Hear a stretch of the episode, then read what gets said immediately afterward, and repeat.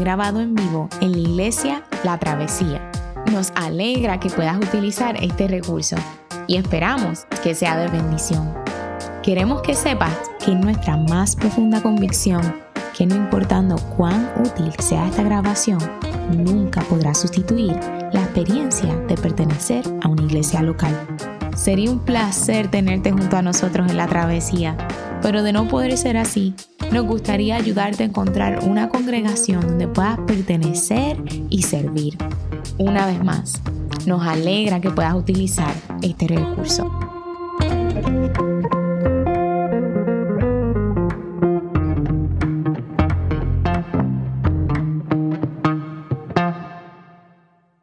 Qué bendición poder estar compartiendo con todos ustedes ahí, ustedes en, la, en sus casitas, este, prestando atención a todo este proceso. Así que agradecemos mucho a Dios la oportunidad que el Señor nos permite de, estar aquí hoy y de poder compartir la palabra del Señor. Este, aunque yo sé que los muchachos de seguro lo van a anunciar ahorita, este, pero déjenme hacerlo. Le pido la oración a las 4 de la tarde, comunión, la iglesia hija que está plantando la travesía, tiene su segundo servicio. Estamos muy, muy contentos, muy animados sobre esta experiencia y lo que Dios está haciendo. Así que después va a aparecer el link, te pedimos que lo compartas con, con familiares, que lo compartas con amistades, que lo compartas con todas aquellas personas que puedas hacerlo. Cuestión de que gente pueda verlo y pueda ser bendecida y, y piense en pertenecer también a nuestra familia de fe. Así que nada, sobre todo sus oraciones van a ser bien recibidas. Hoy tenemos un texto interesante por delante, es el corazón de esta carta. Venimos trabajando desde aquí, este, el equipo pastoral, con la carta de Santiago, bajo el tema Una fe que trabaja. Y hoy vamos prácticamente a trabajar el corazón de esta carta. Toda la argumentación que Santiago viene haciendo la va a aclarar mucho más en el capítulo número 2, en los versos 14 al 26. Pero antes de comenzar y leer y dar la lectura a ese pasaje bíblico, quiero simplemente acompañarte o, pedirte que pienses en lo siguiente. Los seres humanos somos seres de extremos. Y eso es una gran verdad. Nuestra vida pareciera ser explicada por la imagen de un péndulo. Estamos oscilando siempre de un lado hacia el otro. Por alguna razón la historia pareciera apuntar siempre en esa dirección. En el campo de la fe, este, nuestra naturaleza pecaminosa se mueve de igual manera, muchas veces oscilando en direcciones, en dos direcciones. Estas podrían ser denominadas de la siguiente manera. Número uno, a veces la fe cristiana ha oscilado entre el legalismo y en otras ocasiones ha oscilado en lo que se conoce como el nominalismo. Déjeme explicar cada una de ellas de manera más concreta para que podamos entenderla. Por un lado tenemos el legalismo y el legalismo no es otra cosa que una corriente que a veces es fácil de identificar, ¿no? Es la idea que bajo el cumplimiento riguroso de, ciertos, de ciertas ceremonias, de ciertas normas este, o de ciertos ritos, el ser humano alcanza de alguna manera el favor de Dios o el favor o la salvación con Dios o mantiene su salvación o su fidelidad con Dios. Así que la manera de la persona ser fiel es cumpliendo ciertos ritos, ciertas normas con una rigurosidad implacable. Hemos tenido muchas experiencias dentro de la fe cristiana concerniente a eso. Y en muchas ocasiones han producido más dolor que alegría a la hora de disfrutar la fe. Por otro lado, el otro péndulo se mueve en muchas ocasiones hacia lo que se conoce como el nominalismo. William Wilberforce, el gran este, parlamentarista británico, uno de los grandes líderes de, de la reforma para abolir la esclavitud, denominó ese tipo de cristianismo, el cristianismo nominal, lo denominó cristianismo cultural. Y es el momento donde se identifica la fe cristiana solamente con conceptos racionales o con la cultura, con la tradición cristiana. De forma que le preguntabas a la gente, ¿eres cristiano? Y la persona respondía, claro, soy cristiano. Pero lo que estaba detrás realmente era el pensamiento de que nací en una familia cristiana, ir a la iglesia es parte de mi estatus social, así que voy a la iglesia con ciertas intencionalidades.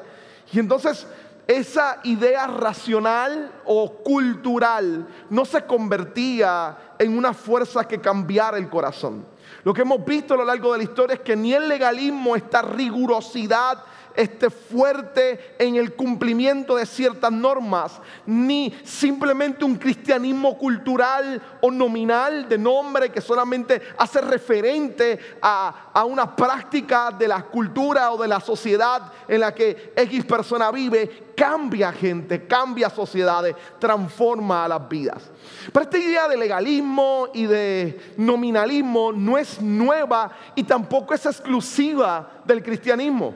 Incluso cuando vamos un poco hacia atrás y nos adentramos un tanto en el primer siglo, en el tiempo de Jesús, Jesús se enfrentó con dos sectores que casi eran semejantes a estas dos tendencias. Por un lado estaban los fariseos, estrictos en la ley, estrictos en su cumplimiento, en todo el elemento de ritual. Iban por los pueblos y las aldeas como policías de la ley, mirando quienes cumplían adecuadamente los aspectos rigurosos de la ley y condenando a aquellos que no.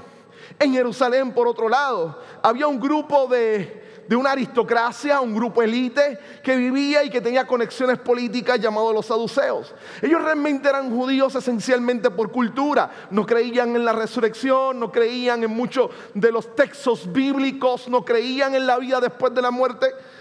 Realmente eran o pertenecían a la religión judía porque era parte de la tradición de ellos como pueblo. Por lo tanto, eran pro imperio y pro emperador. Jesús se encuentra con los dos y tiene la capacidad que ninguno de ellos puede responder correctamente a la agenda de Jesús. La agenda de Jesús va a golpear tanto a los judaizantes que, que estaban procurando el cumplimiento estricto de las normas, como también con aquellos saduceos que tenían, este, no tomaban en serio los postulados de la fe y que de alguna manera la religión simplemente era parte más de su cultura y expresión cultural. Pablo se enfrenta a ambos pero específicamente a un sector que pudiera desprenderse de los fariseos que Pablo y el Nuevo Testamento va a llamar cristianos judaizantes.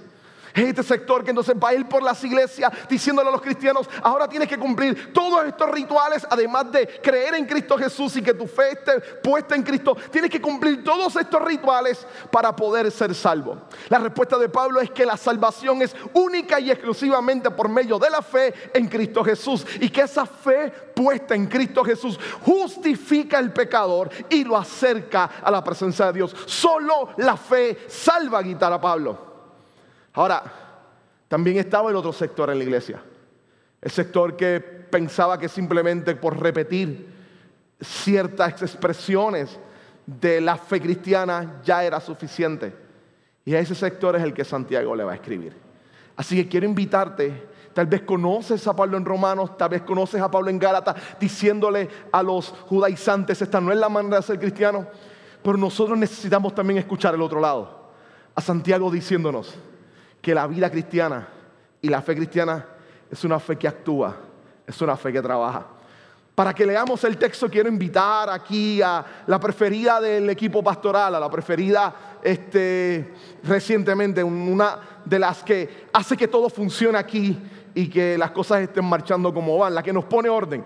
Así que Eileen nos va a regalar con su hermosa voz la lectura de la palabra, así que quiero invitarla a que ella sea la que lea la escritura hoy. Carta de Santiago, versículos 14 al 26. La fe y las obras. Hermanos míos, ¿de qué le sirve a uno alegar que tiene fe si no tiene obras? ¿Acaso podrá salvarlo esa fe? Supongamos que un hermano o una hermana no tienen con qué vestirse y carecen del alimento diario, y uno de ustedes les dice, que les vaya bien, abríguense y coman hasta saciarse pero no les da lo necesario para el cuerpo. ¿De qué servirá eso? Así también la fe por sí sola, si no tiene obras, está muerta. Sin embargo, alguien dirá, tú tienes fe y yo tengo obras. Pues bien, muéstrame tu fe sin las obras, y yo te mostraré la fe por mis obras. ¿Tú crees que hay un solo Dios? Magnífico.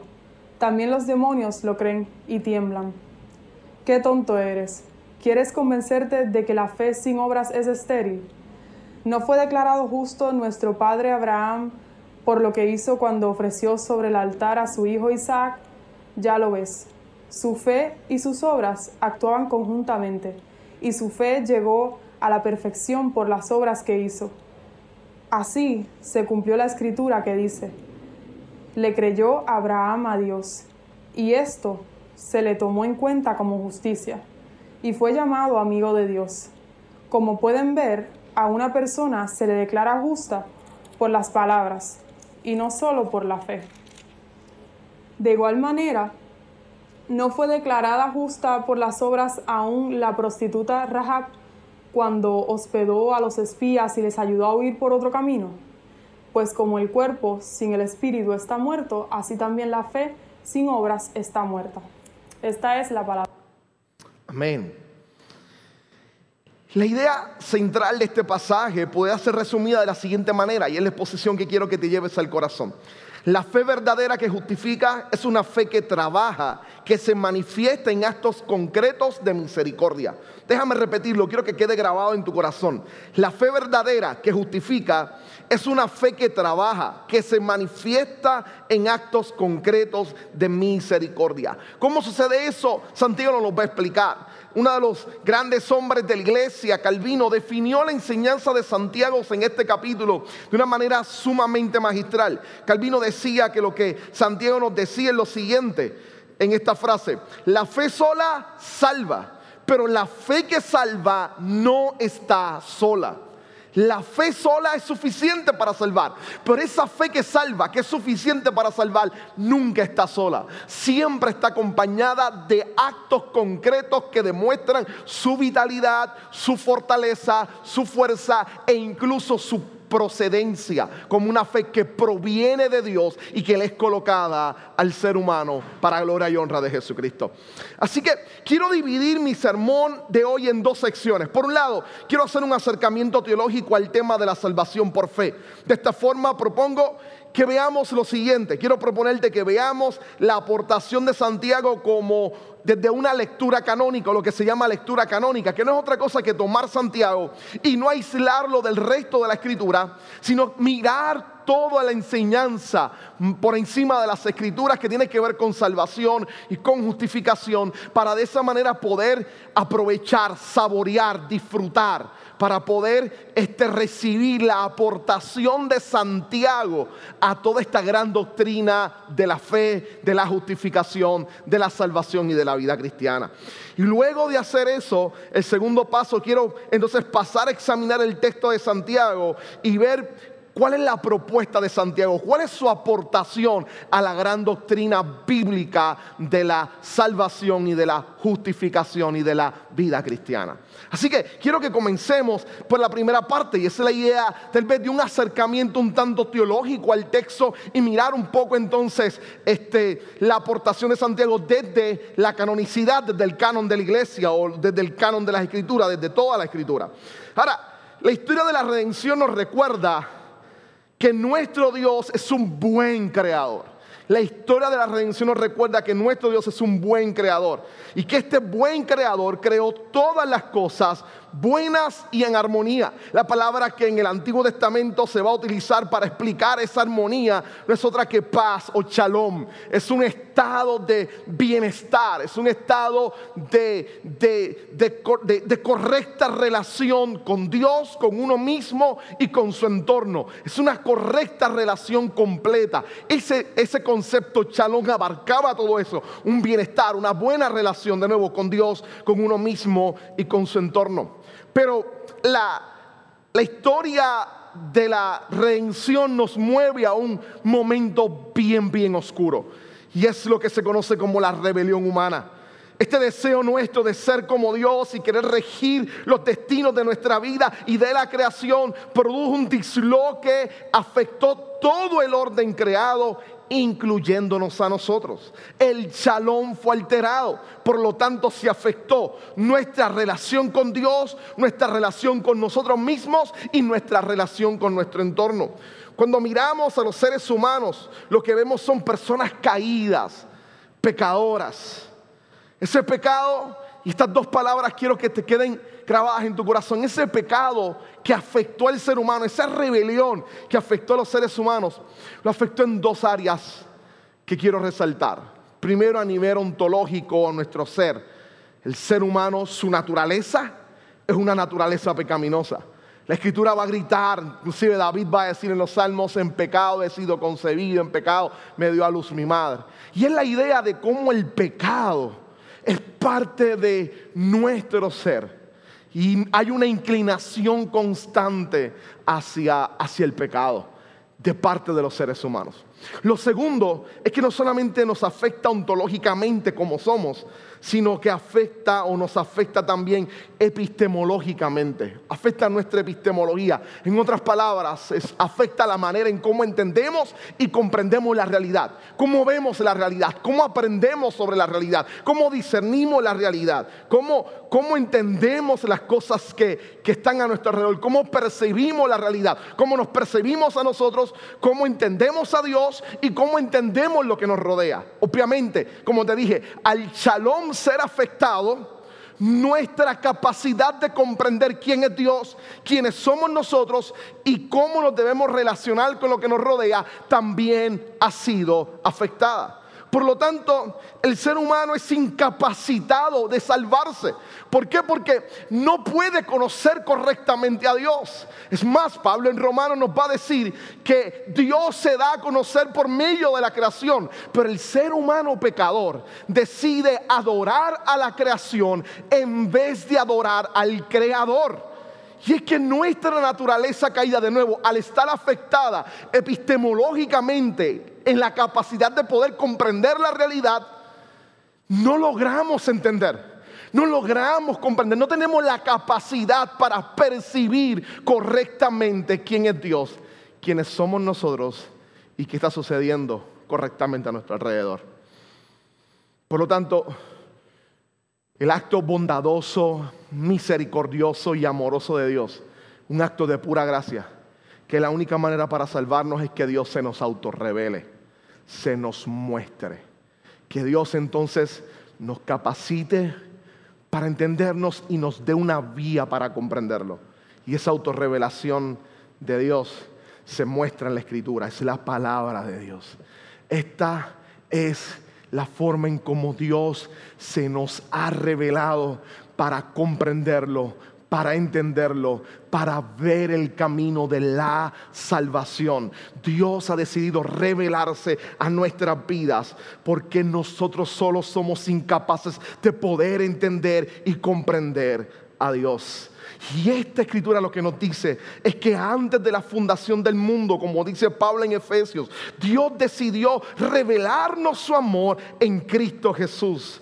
A esto las iglesias herederas de la reforma lo dominan pacto de redención. Es la idea del Dios amoroso que decidió escogernos para salvarnos en Cristo Jesús y por lo tanto mostrar su amor y su misericordia, autorrevelándose y apuntando a su autorrevelación más, más específica y genial. Cristo Jesús, quien nos muestra quién es el Padre y se convierte en nuestro camino de salvación y de redención. Así que Dios decide entonces venir y salvarnos. Y cuando muere por nuestros delitos y pecados, ya que nosotros estamos afectados epistemológicamente, somos capaces de poder comprenderlo. Dios decide, nosotros muertos en pecado, darnos vida y permitir que la fe nazca en nuestros corazones para que podamos entender y conocer a Dios. De nuevo, si estamos afectados en nuestra capacidad de poder comprender la realidad, Dios decidió mostrársenos para mostrarnos el camino a la salvación. Y Cristo Jesús decide morir en la cruz del Calvario. Su muerte tiene el poder de cambiarnos a nosotros. Y al cambiarnos a nosotros, cambia también nuestra capacidad para poder responderle a Él. Por lo tanto, muertos en delitos y pecados, como dice la Biblia, Dios nos da vida colocando fe en nosotros para entonces poder darnos cuenta que somos pecadores, una correcta relación de nosotros, que Dios es un Dios amoroso que ha decidido salvarnos, una correcta comprensión de quién es Dios y que por medio de su salvación nosotros que ahora nos hemos arrepentido y queremos caminar en la fe, comprendemos lo que está a nuestro alrededor, que es un mundo caído, lleno de injusticia y que el llamado de nuestra fe es a proclamar justicia y misericordia en el amor del Señor. Pablo va a tener muchos pasajes apuntando exactamente a esa verdad. Y esa realidad es definida como la fe. ¿Qué es la fe entonces para que podamos entender la aportación de Santiago? ¿Qué es la fe? Déjeme citar nuevamente a, a Calvino, específicamente en su tercer libro, en el capítulo número 12, en el inciso 7.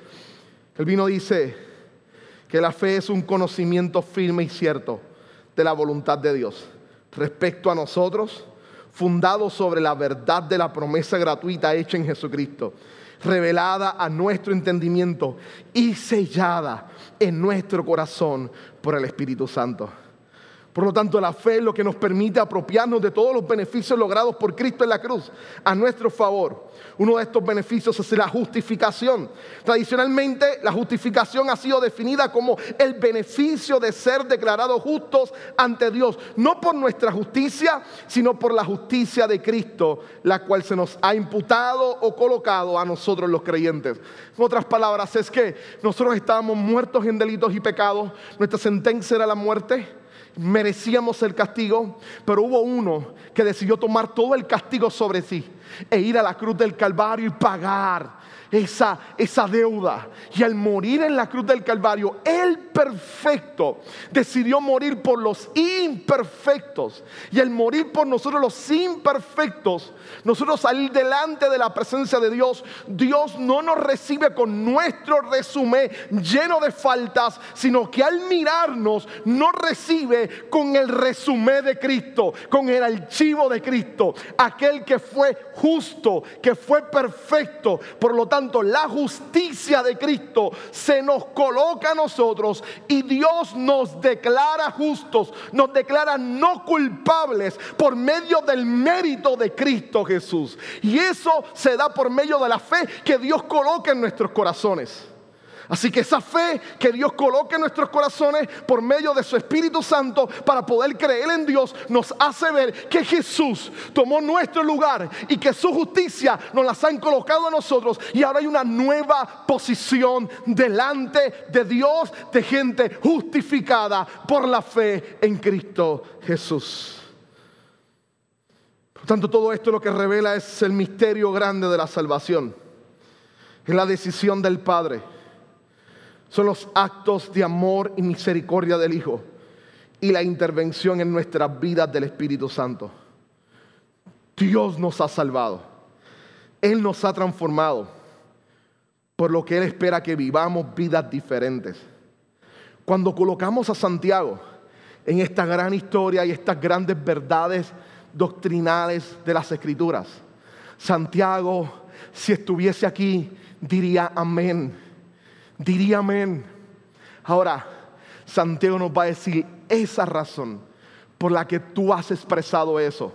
El hecho de que no éramos merecedores.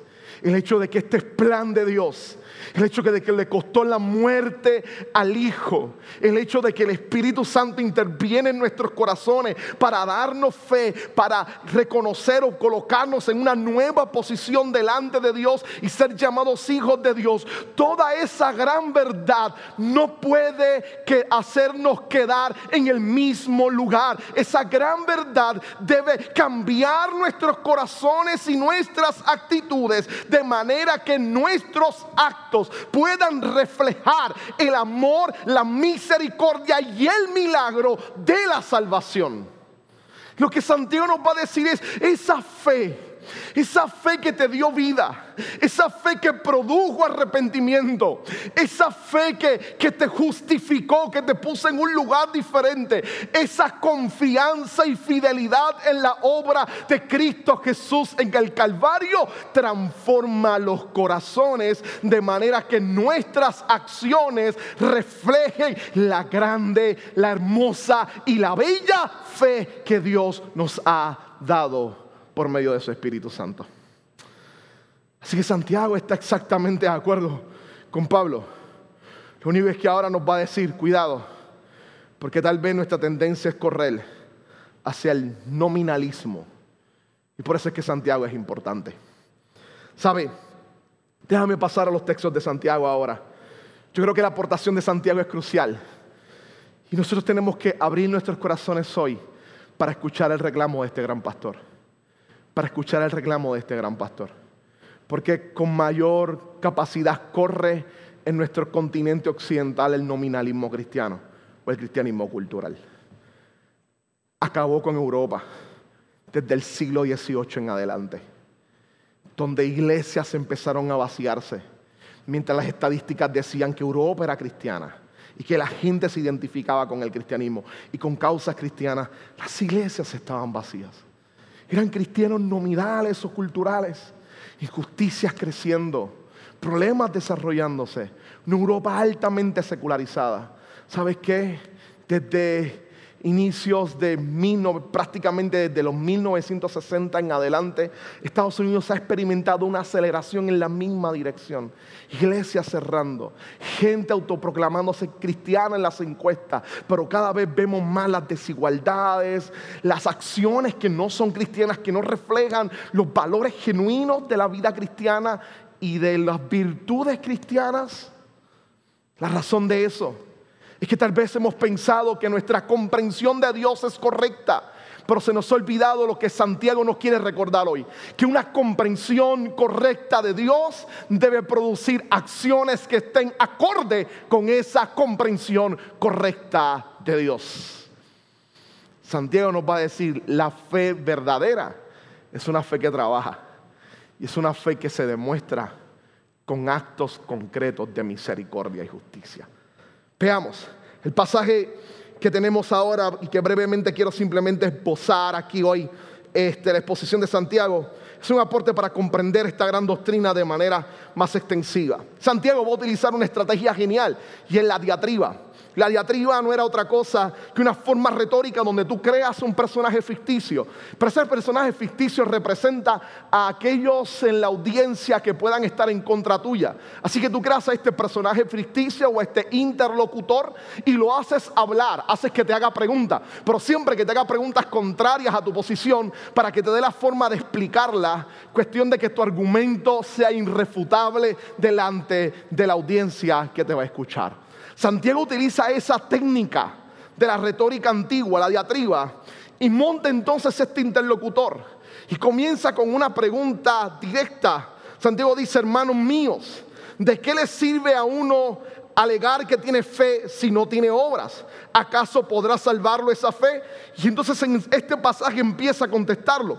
Lo quiero dividir simplemente en tres partes. La primera, él le va a dar un ejemplo concreto de una fe muerta.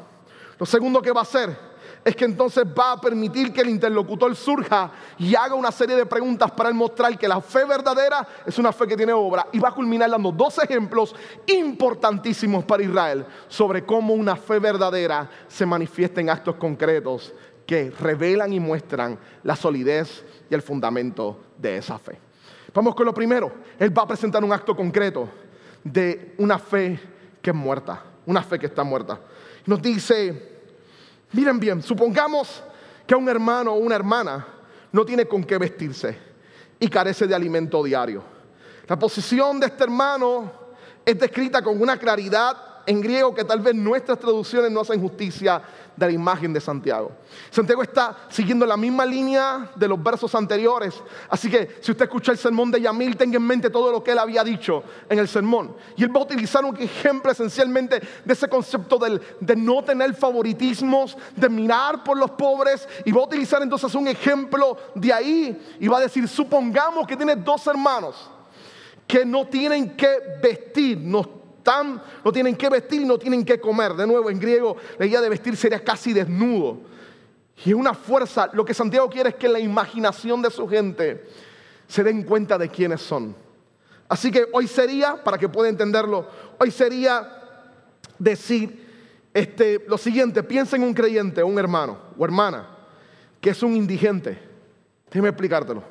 Piensa, sus ropas están rotas, están sucias, su olor tal vez es desagradable. En su rostro se dibuja la angustia del hambre, la que se revela por todo su cuerpo.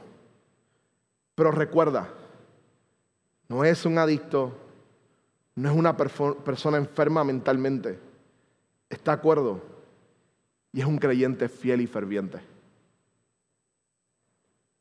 Y esa persona llega a la iglesia.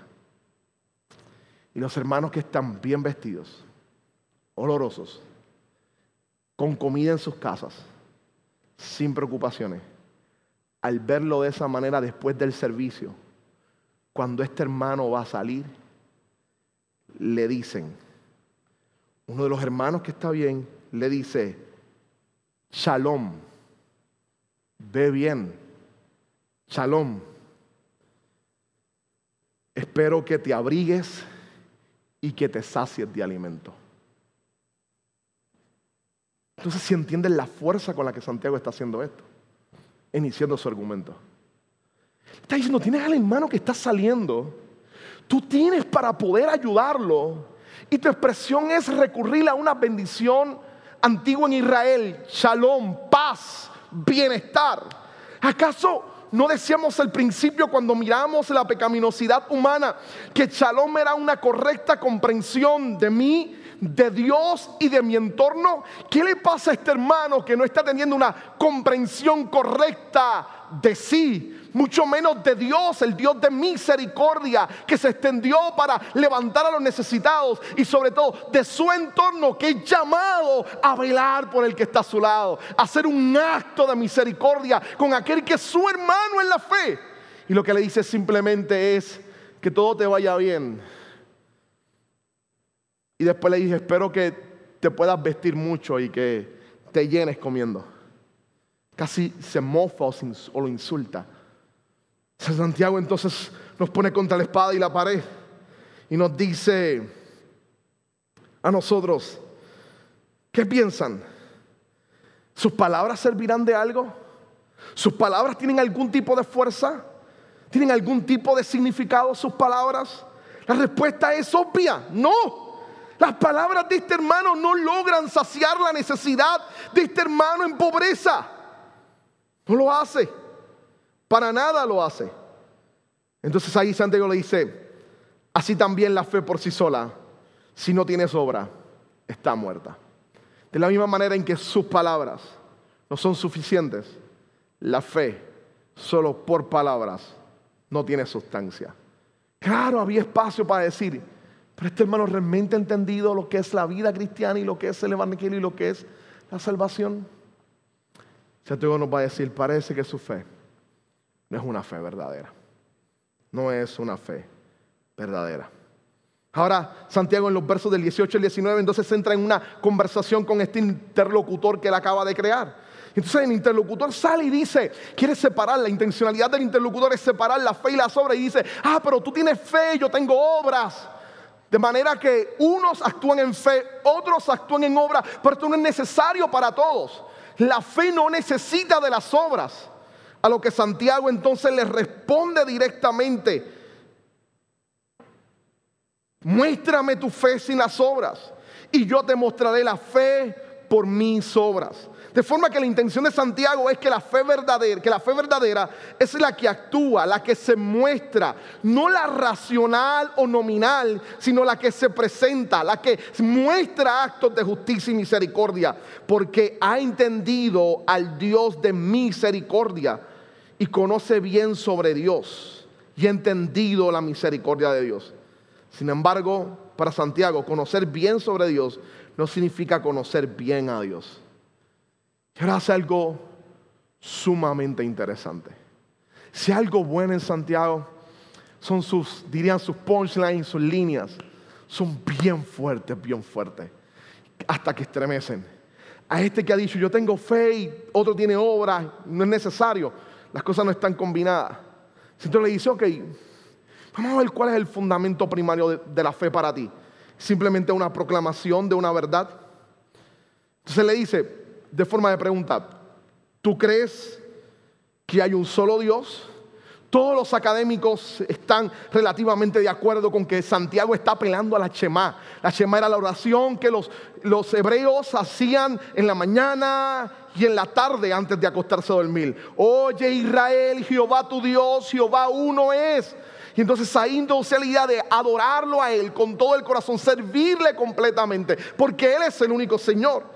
Santiago dice, ¿Tú crees que hay un solo Dios? ¿Estás citando la Shema? La respuesta es claro, claro, claro que lo creo. Si me lo enseñaron desde pequeño, claro que lo creo. El creyente dirá, claro que lo creo. Y Santiago le responde, magnífico. También los demonios creen exactamente eso mismo. y tiemblan. Y no son buenos. Y su declaración de creer que Dios es uno, no produce fe que los salve. Ah, esta parte es interesante. Diría alguien, los demonios son los teólogos más ortodoxos, con la fe más ortodoxa, pero su comprensión no les salva no les salva. No les salva. Recuerdo estar en el seminario y había adquirí por varios años, tal vez por mis primeros tres años en el seminario, una costumbre, una costumbre. Y es que cada vez que terminaba un año en el seminario, en verano, que terminaba un año en el seminario, me leía un libro, el mismo libro los tres años me leía el libro de G. Packer, El conocimiento del Dios Santo.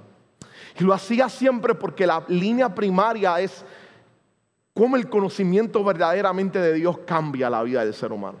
Y recuerdo porque sus primeras líneas hablaban sobre un conocimiento meramente de información, con un conocimiento de revelación que cambiaba el corazón, que realmente transformaba el alma.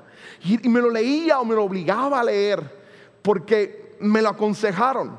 La idea es que la tendencia de un seminarista o alguien que está en el seminario estudiando, un estudiante de teología, es pensar que la fe cristiana se suscribe a buenas proposiciones de la fe a defender argumentos sobre la fe y entender las posiciones filosóficas de la fe cristiana, o a saberse algunos elementos de las escrituras, saber un poco de historia, un poco de idioma, y eso es suficiente. Si darnos cuenta, empieza a crecer en nuestro corazón cierto aire de arrogancia que no refleja verdaderamente la fe. Y siempre me iba porque G. Parker empezaba su libro con unas dos páginas y medias del sermón de un muchachito de 19 años en Londres que no había estudiado en un instituto bíblico, mucho menos en un seminario.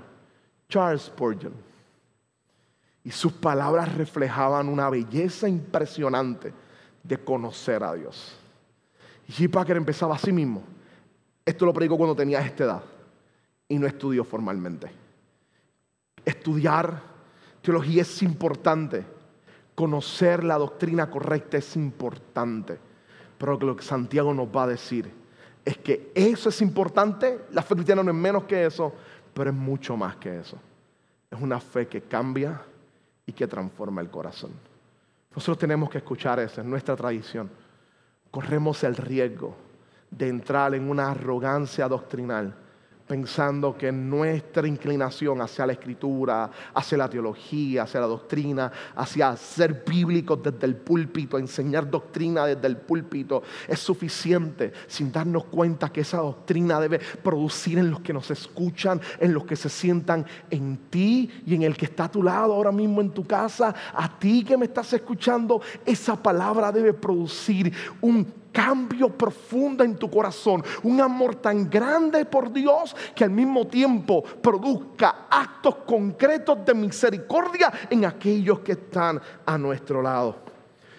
Santiago va a culminar su argumento dándonos dos ejemplos de fe que actúa. La primera es Abraham y va a acudir a Génesis 15, 15 6, donde dice que Abraham creyó y le fue contado por justicia. Pero lo que va a hacer Santiago es interesante y es que va a tomar ese pasaje y nos va a decir, sin embargo, cuando Abraham creyó que Dios le iba a dar descendencia y por eso fue justificado, Dios le pidió que sacrificara esa descendencia a Isaac, que lo llevara al monte, que lo sacrificara. Y Abraham aceptó, creyó, pero su fe no fue una fe puramente de información, sino que tomó a su hijo, tomó el cuchillo y arrancó hacia el monte. Y estando allá, Dios le proveyó del carnero sustitutivo para el sacrificio. Pero el acto de obediencia de Abraham demuestra que su fe era una fe firme y fuerte. El otro ejemplo es el ejemplo de Rahab. Esta, lo más probable, muchacha, prostituta antigua, que se encuentra en los bordes de la ciudad te Jericó que en Josué 2.12, cuando los espías llegan, ella le dice a los espías, yo sé que el Dios de ustedes es el Dios del cielo y de la tierra, es el Señor de todo. Por eso esta gente tiene miedo. Ella proclama una declaración de fe hay una información que ella ha escuchado. El Dios de ellos es el Señor que está por encima de todas las cosas. Sin embargo, lo que Santiago dice es, eso no se quedó ahí, no se quedó meramente en el expresar una información que ella ha entendido, sino que ella ayudó a los espías a salir y a entrar cuando los ejércitos decidieran tomar la ciudad. Ella actuó en coordinación o de acuerdo a la declaración que ella había dado sobre Dios. Por eso Santiago las utiliza las dos para decirnos, la fe que salva y justifica es una fe que se manifiesta en horas, en actos concretos de misericordia. Déjeme cerrar con las siguientes aplicaciones. Primero, ¿qué nos dice Santiago y qué nos dice este sermón? Nuestra fe está cimentada en un acontecimiento histórico. Y esto es lo singular del cristianismo. No se trata de información solamente. La fe cristiana, a diferencia del resto de la fe, no se trata de una serie de reglas o de una serie de información, aunque tiene eso. El núcleo primario de la fe cristiana se trata de una acción, de la demostración de amor de Dios en Cristo Jesús, quien fue a la cruz del Calvario y murió por nosotros. Esto es lo singular de la vida cristiana. Es un acto que revela el amor maravilloso de Dios. Segundo, la ortodoxia cristiana, la buena doctrina cristiana siempre tiene que estar acompañada de ortopraxis, de buena acción, de buenas ejecuciones. Necesitamos ser creyentes a nivel individual y colectivo, que muestren misericordia, que demuestren su fe con actos concretos de justicia. Nuestra sociedad necesita creyentes que reveren su fe en la manera en cómo viven y cómo se relacionan. Tercero, esa manifestación de misericordia responde al amor de Dios, al amor de lo que Jesús hizo por nosotros en la cruz del Calvario. Cuatro, en medio del COVID-19, Mostremos nuestra fe. Hay gente en la iglesia que está pasando momentos difíciles. ¿Qué tal si nos das una llamada esta semana y te pones a la disposición de poder servirles y ayudarles? En tu vecindario tal vez hay alguien que ha perdido el empleo y tú todavía tienes. ¿Qué tal si decides ayudarle? ¿Qué tal si decides ayudarle? ¿Qué tal si decidimos ser un ejército que no solamente cante y hable de la gracia y el amor de Dios, decidimos ser un ejército que muestre la gracia y el amor de Dios a otros. Santiago culmina diciendo que la fe sin obra es como el cuerpo sin alma sin espíritu, sin vida. Nuestro autor y consumador de la fe dijo desde el madero, Padre, en tus manos encomiendo mi espíritu. Él murió para que nosotros muertos en nuestros pecados vivamos y experimentemos la vida eterna y verdadera de Dios. Vida que produce fe, fe que produce misericordia, fe que nos lleva a mostrarla con acciones que bendigan a otras personas. La mejor manera de responder a la grandeza de Cristo en la cruz, de mirar que somos pecadores y que su gracia fue la revelada en el madero para salvarnos. La mejor manera de responder a un amor tan radical, un amor sacrificial de esa manera, es, es poder correr y dar de gracia lo que por gracia hemos recibido. Es mostrarle al mundo que nuestra salvación por gracia resulta en dádivas y en hechos de gracia que la iglesia ejecuta. Sueña conmigo esta semana en una iglesia que decida vivir mostrando la gracia de Dios con actos de misericordia. Piensa cómo será el mundo si la iglesia escucha a Santiago y recuerda que la verdadera ortodoxia siempre está acompañada de ortopraxis, de actos concretos de misericordia. Señor, ayúdanos a poder ser iglesia que sirva en medio de la aflicción y la dificultad. A ser iglesia que sirve en medio del dolor y de la angustia. A ser iglesia que se crezca en medio de las adversidades diarias. A ser iglesia que se compadezca. A ser una iglesia que muestre misericordia. A ser una iglesia que, que revele el amor y la verdad de nuestra fe. Santiago en las próximas semanas Dios nos dará mayores ejemplos. Prepara nuestros corazones. Hay tanto que aprender a través de esta carta. Yo te ruego que cada palabra, cada sermón predicado desde aquí, realmente cambie el corazón de cada uno de los que formamos esta comunidad de fe llamada la travesía. Yo quiero solicitarte, Dios, que después de terminar esta serie, la travesía ser una iglesia totalmente diferente por tu gracia, dispuesta a servir como un gran ejército de misericordia y de compasión. Empodéranos con tu espíritu para hacerlo en el nombre de Jesús. Amén, Señor. Amén. Amén. Toma el tiempo para reflexionar en esto y cantemos al Señor.